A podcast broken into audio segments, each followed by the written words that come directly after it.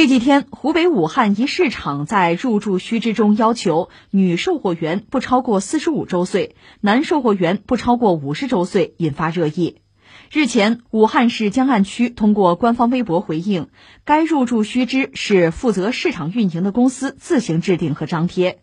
江岸区市场监管局已经约谈相关企业，并要求其不得违规设置不合理条件，责令其立即改正。目前，企业已撤除该入驻须知。怎么到菜市场去卖个菜还得有年龄限制？这恐怕是很多人听到这个消息的第一反应。但我也注意到很多网友在这条新闻下面留言，比方说有的就说生活不易，每个人都会老的，社会应当以公平公正为目标。还有网友留言，他想问问这些管理者，他们去过菜市场吗？这菜市场里边难道都是年轻时尚的俊男靓女吗？这些网友的话，想必也是很多听众的心声，也是您的心里话嘛。说起来，这用人单位他通常会对自己提供的岗位来设定一定的门槛，给应聘的人呢提出一些具体的要求，比方说学历、专业、工作经验等等。有一些呢可以说是约定俗成的，有一些是明文规定的。这主要是为了招聘到更符合岗位要求的人，更能胜任这些相关工作的人。同时呢，对一些特殊岗位。比方说，从事井下的、从事高温的、从事高空的，或者是特别繁重的体力劳动，再或者是其他有害身体健康的工作啊，这样的劳动者，我们国家的相关法律法规它有特别的规定，可以提前退休。可问题的关键在于，第一，这市场的运营方跟摊位和商户之间，它并不是什么雇佣关系，而是租赁关系，既没有必要，也没有依据对承租人提出年龄上的限定。第二，按照公序良俗，还有人们的共识，在菜市场、在摊位上面来从事商品销售，只要我没有老到不会算账，没有老到糊涂了，这年龄就不应该成为问题，它更不应该成为门槛。那从相关部门的回应来看吧，这个限制要求它并不是突然就冒出来的，它跟这个菜市场的升级改造有关系。再通俗点说，再简单点说，那就是这家菜市场被承包给了市场化的企业。然后呢，进行农改超的升级，投资方对加入新市场的摊贩提出了新要求，年龄限制只是其中的一部分，还包括对于售货员要进行付费的培训。很显然，这是这家市场的市场行为，它改变了管理的模式，按照新的理念来运营菜市场，这是一种属于是软件方面的升级，也并不是完全不能理解。但是你一刀切对摊贩进行年龄限制，这就未免太苛刻了。一方面，摊贩的年龄跟超市化的管理这两者之间好像没有什么必然的联系。公司呢之前给出的理由是，基于售货员工工作时间比较长，劳动强度比较大，出于这方面的考虑才出台了这样的规定。不过这样的说辞，它听上去更像是自说自话。那我们也注意到最新的回应是，原经营户不受影响，新入驻的商户年龄限制也并不是绝对的。那这跟之前的规定相比嘛？它就有了更多的包容性和人性化的考量。那我们也相信，随着当地市场管理部门它能够跟企业进行协商，妥善的解决这个问题。另外呢，这件事也再次提醒我们，个别的菜市场在升级改造过程中，一定要把握好干预跟管理的边界，注重经济效益，也要尽量避免给就业和民生来添点堵。你一家菜市场的运营，这市场规律应该在里边起主要作用。但是一个便民惠民的菜市场，一个是给消费者提供物美价廉的产品，第二个也要顾及底层商贩的经营需求。除了效益，咱们还应该承担起社会责任。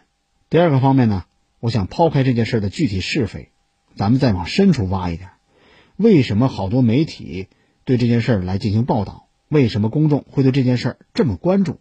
它究竟触动了公众哪些敏感的神经呢？又戳中了哪些现实的痛点呢？我想，它首先就是就业歧视。那根据我们国家的法律还有相关政策规定，劳动者他享有平等的就业权，不会因为民族、种族、性别还有宗教信仰不一样就受到歧视。另外呢，妇女也享有跟男子平等的就业权利。但是现实当中，形形色色的就业歧视它并不少见，比方说地域歧视、性别歧视、疾病歧视，还有身高歧视。再比如学历歧视。有的时候甚至还有血型、星座，还有属相歧视，当然了，还包括这次的年龄歧视。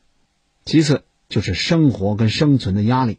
这岁数都到了四五十岁了，都已经是中年人了，大多数还要为一家人的生活奔忙，为他们的生活忙碌，甚至是负重前行。在市场里边租下一个摊位，是很多商贩的谋生手段跟方式。城市里边的大大小小的市场也吸纳了不少劳动力，成为了增加就业、保证就业的重要载体和渠道。如果诸多的市场都把四五十岁的摊贩还有销售员拒之门外，不仅可能会给这些中年人的生活生存造成困难，还有可能会影响整个社会的就业形势。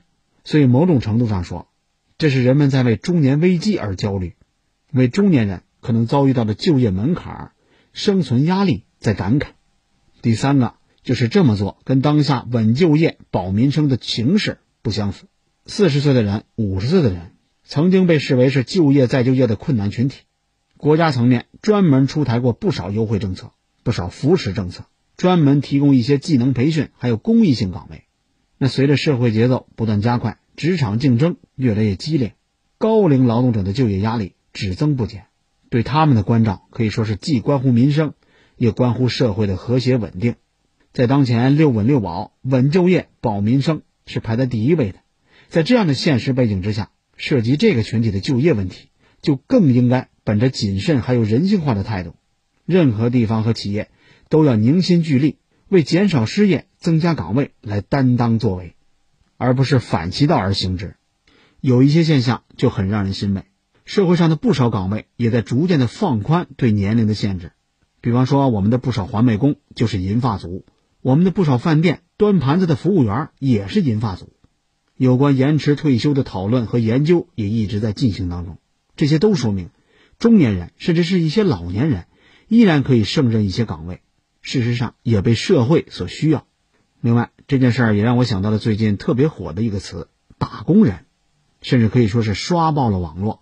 不只是各种段子，还有表情包在网络上流传，就连朋友们之间聊天，都有可能会先问你一句：“你好，打工人。”在这儿呢，打工人他其实是对所有从事体力劳动或者是技术劳动的人，他的一个统称。甭管是在工地搬砖的民工。还是坐在办公室里九九六的白领，再或者是中层领导、创业者，都可以自称是打工人。